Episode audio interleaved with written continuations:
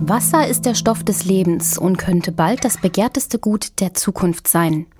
Der Krieg der Zukunft geht ums Wasser, so lautet die düstere Vorhersage einiger Experten.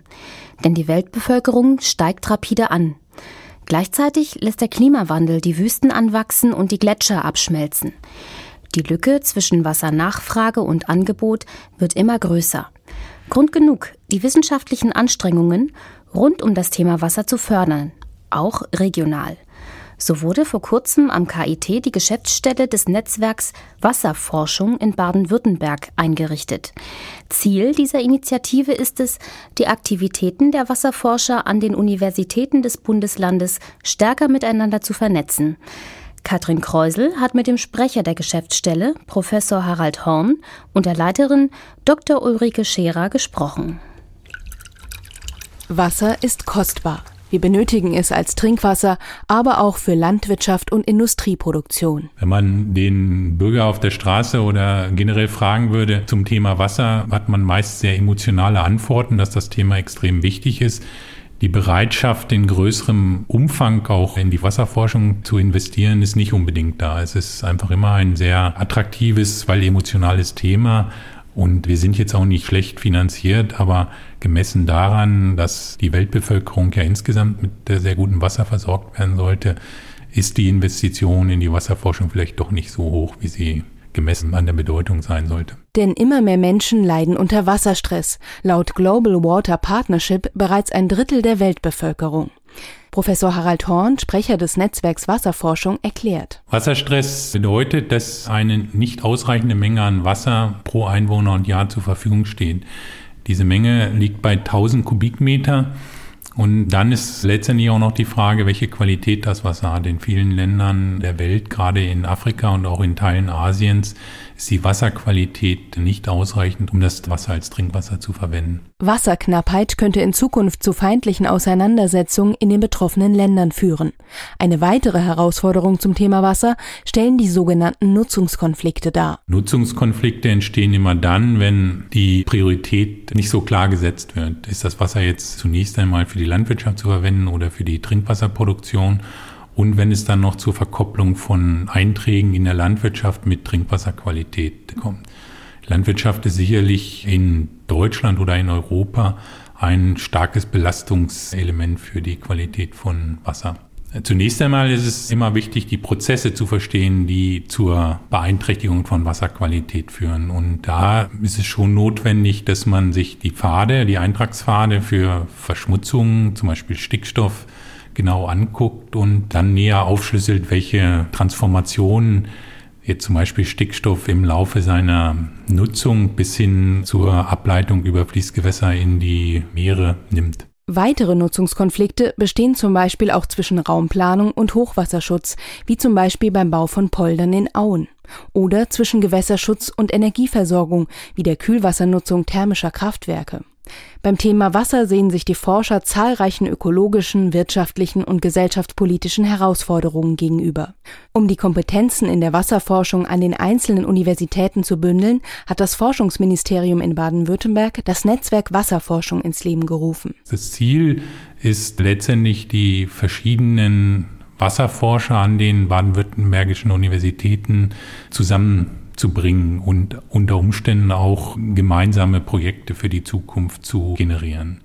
Und diese Projekte können dann sich über die gesamte Wasserforschung von der Hydrologie, Wasserbau, der Wasserqualität, aber auch äh, der Wasseraufbereitung sicher strecken. Und das Schönste wäre, wenn wir in fünf Jahren ein großes gemeinsames Verbundprojekt zwischen mindestens drei baden-württembergischen Universitäten hätten.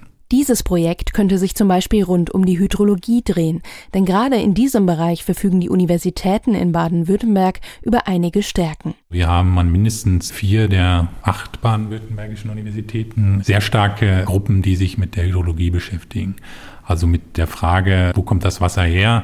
Wie verteilt es sich im Bereich des Bodens und was für Einflüsse auf die Qualität hat es letztendlich? Und da gibt es sicherlich die größte Wahrscheinlichkeit oder die größte Stärke im Bereich der baden-württembergischen Universitäten. In der Vorbereitungsphase für das Netzwerk wurden zunächst die Themengebiete identifiziert und dann drei große thematische Dachaspekte gefunden, wie Dr. Ulrike Scherer erzählt, die Leiterin der Geschäftsstelle des Netzwerks Wasserforschung in Baden-Württemberg. Das erste ist Wasserhaushalt und Wasserqualität. Der zweite große Dachaspekt sind Naturgefahren und Extremereignisse. Und als dritter großer Dachaspekt mit einer großen Bedeutung auch für die Wasserforschung werden Ökosystemfunktionen und Biodiversität gesehen. Und dann gibt es zu diesen drei Dachaspekten noch ein Querschnittsthema, das sich mit Governance-Fragen von Wasser- und Landnutzung befassen wird. Sechs Millionen Euro steckt das Forschungsministerium in die Wasserforschung in Baden-Württemberg. Dazu gehören drei Verbundprojekte der Universitäten Freiburg, Heidelberg, Karlsruhe, Konstanz, Stuttgart und Tübingen. Da ist zum einen das Verbundprojekt Drought Impacts Processes and Resilience, bei dem es um die Auswirkungen, Prozesse und Widerstandsfähigkeit im Zusammenhang mit Dürreperioden geht. Ziel des Forschernetzwerks ist es, Politik und Gesellschaft auf die auch in Europa zunehmenden Dürreperioden vorzubereiten. Das Verbundprojekt CHARM Challenges of Reservoir Management beschäftigt sich mit den Herausforderungen des Stauseemanagements unter Berücksichtigung ökologischer und sozialer Aspekte. Am dritten Verbundprojekt ist neben den Universitäten Heidelberg und Tübingen auch das KIT beteiligt. Es heißt EFNET, Effect Network in Water Research. Hier geht es um die Risikobewertung von Chemikalien, die durch den Menschen ins Wasser gelangen, wie Arzneimittel und Lebensmittelzusatzstoffe. Es gibt Stoffe, wo wir eindeutig einen Einfluss auf Lebewesen in Gewässern haben. Das sind die Steroide. Und da kann man sehr klar sehen, dass Steroide schon in geringsten Konzentrationen Auswirkungen auf das Geschlecht von Fischen haben. Dass bestimmte Stoffe nicht ins Gewässer oder in, ins Grundwasser gehören, wie zum Beispiel pharmazeutische Wirkstoffe oder Rückstände, ist, glaube ich, unstrittig. Was wir aber wirklich nicht wissen für jeden einzelnen Stoff, wie weit die Wirkung reicht.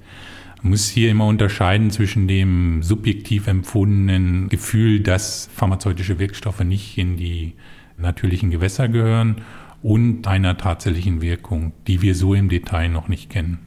Hier wollen die Forscher ein analytisches Netzwerk entwickeln, um die Stoffe zu identifizieren und dann deren Wirkung auf Lebewesen zu untersuchen, auf der Ebene von Molekülen, Zellen und ganzen Organismen. Diese Verbundprojekte werden über fünf Jahre laufen und an jedem Projekt sind drei Standorte beteiligt. Also diese werden sehr oft zusammenkommen und dann ist darüber hinaus geplant, dass mit weiteren Workshops Wissenschaftler und Wissenschaftlerinnen zu bestimmten Themen zusammenkommen und da ist immer die Idee, dass dabei möglichst zukunftsweisende Forschungsthemen generiert werden, die dann auch zu gemeinsamen Verbundprojekten führen werden. Ein Beitrag von Radio KIT-Reporterin Katrin Kreusel über das Netzwerk Wasserforschung in Baden-Württemberg.